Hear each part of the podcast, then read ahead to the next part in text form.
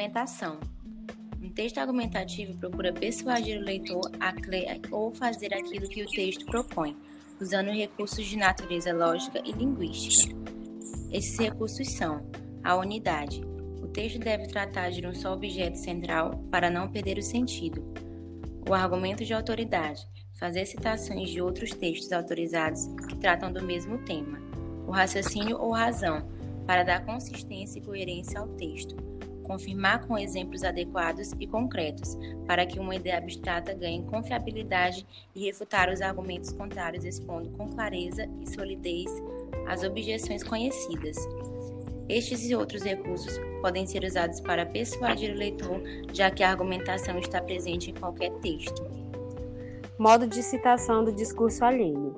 Para inserir na narrativa um discurso alheio à fala das personagens, o narrador utiliza basicamente três recursos: Discurso direto, os personagens têm palavras próprias, é como se falasse diretamente com o leitor.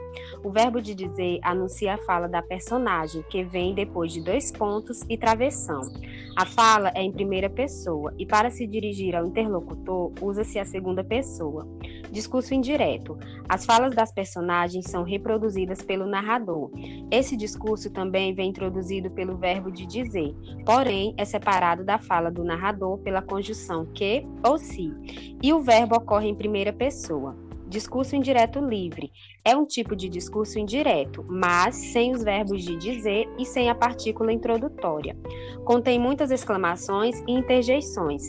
Cria um efeito de sentido entre a subjetividade e a objetividade, e duas vozes se expressam, a do narrador e a do personagem. Enfim, o discurso alheio pode ser citado de formas diferentes, e cada um tem um papel distinto dentro do texto.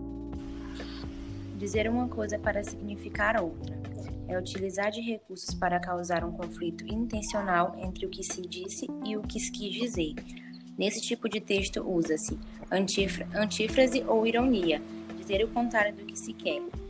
Litotes, quando se diz menos para significar mais. Preterição, quando é afirmado que não se pretendia dizer o que se disse. Reticência, causar, pausar o que está sendo dito para deixar subentendido o que se pretende dizer. Eufemismo, atenuar expressões que seriam grosseiras ou chocantes.